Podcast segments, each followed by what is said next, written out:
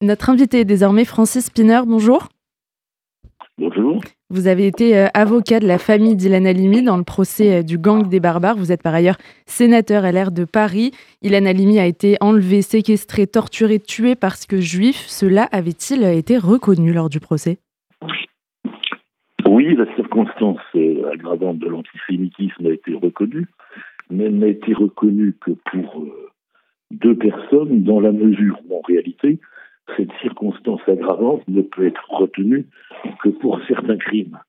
Et donc, euh, ceux qui disaient, mais regardez, euh, l'antisémitisme n'a pas été retenu pour tout le monde, ne pouvait seul le crime d'assassinat pouvait justifier la circonstance aggravante d'antisémitisme, et il a été retenu à l'encontre de Youssouf Fofana.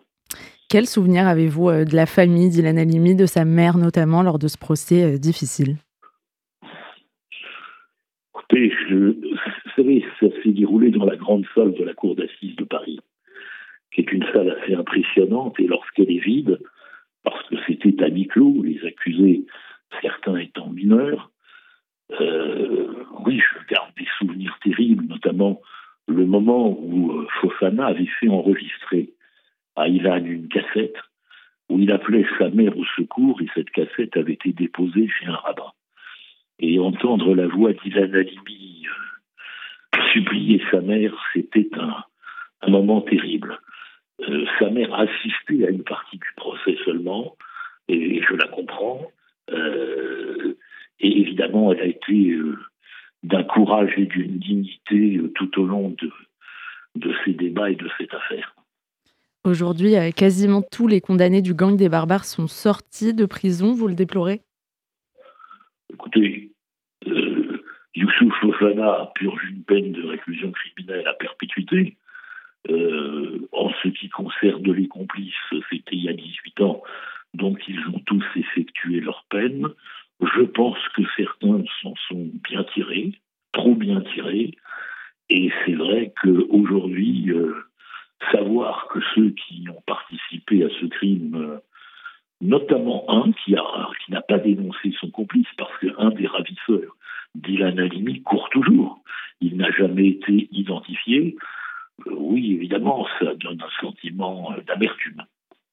Ceux qui ont tué euh, Ilan Halimi, est-ce qu'ils ont agi selon vous parce qu'ils étaient imprégnés de l'idéologie islamiste déjà ou plutôt parce que c'est des clichés antisémites qu'ils avaient en eux très ancrés? Les juifs ont de l'argent, notamment les juifs sont solidaires Écoutez, j'avais à l'époque, et j'avais été férocement critiqué, dénoncer cette culture antisémite qui règne dans les banlieues. Et donc, pour une partie de cette jeunesse, le juif, c'est celui qui a de l'argent, ce qui est le, préjugé antisémite le plus vieux et le plus ancien. Oui, ils étaient imprégnés d'antisémitisme. Ensuite, évidemment, Youssouf Fofana euh, s'est converti, si j'ose dire, à l'islam radical. Mais euh, ceux qui participent à l'islam radical, c'est d'autant plus qu'ils baignent dans cette culture antisémite. Et d'ailleurs, euh, il y a très longtemps, on fait semblant de le découvrir maintenant, mais il y a plus de 25 ans, que l'inspecteur général de l'éducation Robin dénonçait un fait très simple, on ne pouvait plus scolariser d'enfants juifs en Seine-Saint-Denis. Et que personne n'ait réagi à cette affirmation vraie, mais, mais scandaleuse pour la République. Dire que les enfants juifs ne peuvent scolarisés dans des écoles de la République, c'est d'une gravité absolue et on a laissé la situation s'aggraver. Justement, c'est quelque chose qui a empiré aujourd'hui, qui n'a pas été euh, pris en compte à la mesure de, de sa gravité? Oui, et d'ailleurs, euh, on voit bien que l'école a été gangrénée par l'islamisme. Vous savez, il y a, il y a maintenant un mois d'un mois, je plaidais devant le tribunal pour enfants euh, contre, pour le fils de Samuel Paty, contre les collégiens qui ont euh, vendu leur professeur à l'assassin. Euh, on voit bien que oui, cette culture de l'islamisme radical, elle est très présente aujourd'hui. Depuis 2006, euh, d'autres juifs ont été visés, tués en France parce que juifs, à l'école Zaratora à Toulouse, à l'hypercachère de Vincennes, Sarah Halimi, Mireille Knoll. Est-ce que la justice, depuis, a su être exemplaire sur la condamnation de ces autres crimes antisémites? Écoutez, moi, je ne reviendrai pas sur l'affaire Sarah Almi, parce que je trouve que la décision qui avait été rendue par la Chambre de l'instruction et par la Cour de cassation euh, n'était ni juste ni convenable. En ce qui concerne euh, l'affaire d'Ozaratora, j'ai l'honneur de défendre les intérêts de Latifa Biaten, dont le fils avait été tué euh, par les assassins. Je me réjouis que, in fine, la Cour, la cour d'assises d'appel ait reconnu la complicité du frère de l'assassin euh, et les condamner à 30 ans. Oui, la justice aujourd'hui, la justice antiterroriste fonctionne. Et elle fonctionne relativement bien. Il y a euh, cette ambiance, euh, cet antisémitisme d'ambiance aussi qui, qui, intervient depuis plusieurs années.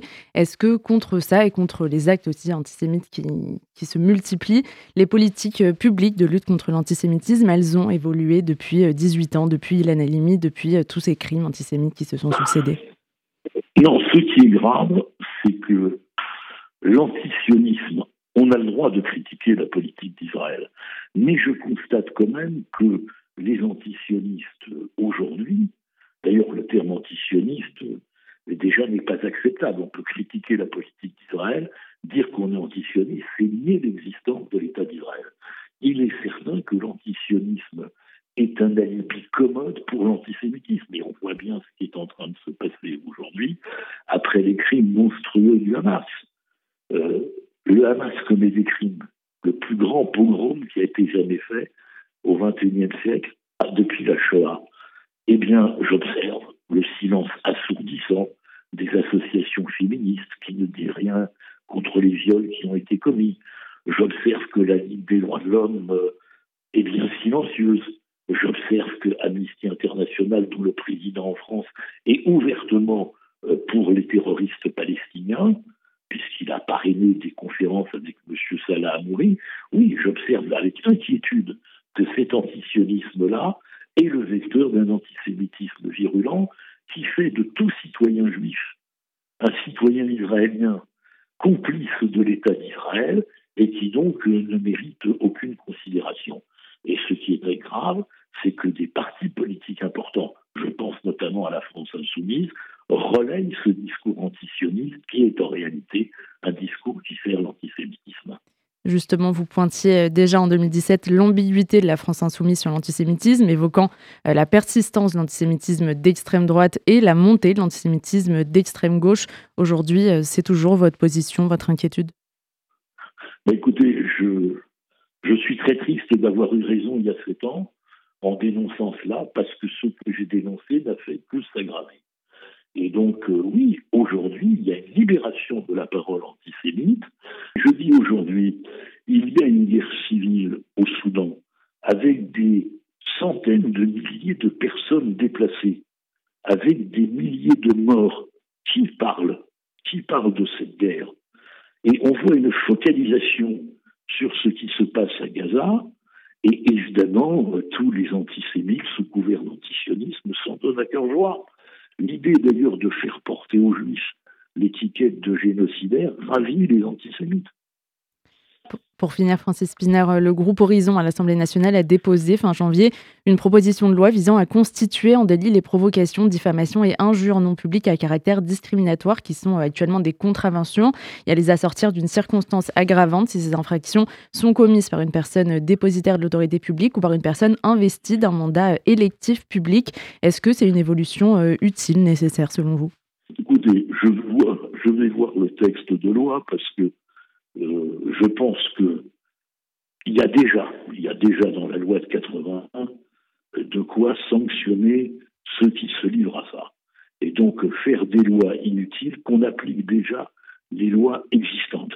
Le problème, c'est qu'en réalité, la justice est débordée parce que le cyberharcèlement et les réseaux sociaux ont donné une masse de dossiers considérables et la justice n'est pas équipée pour traiter cela.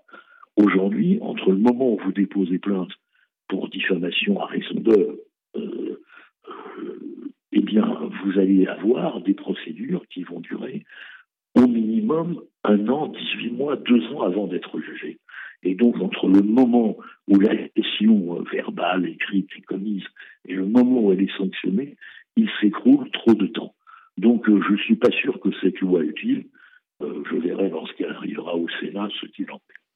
Merci beaucoup, Francis Spinner, d'avoir été notre invité sur RCJ.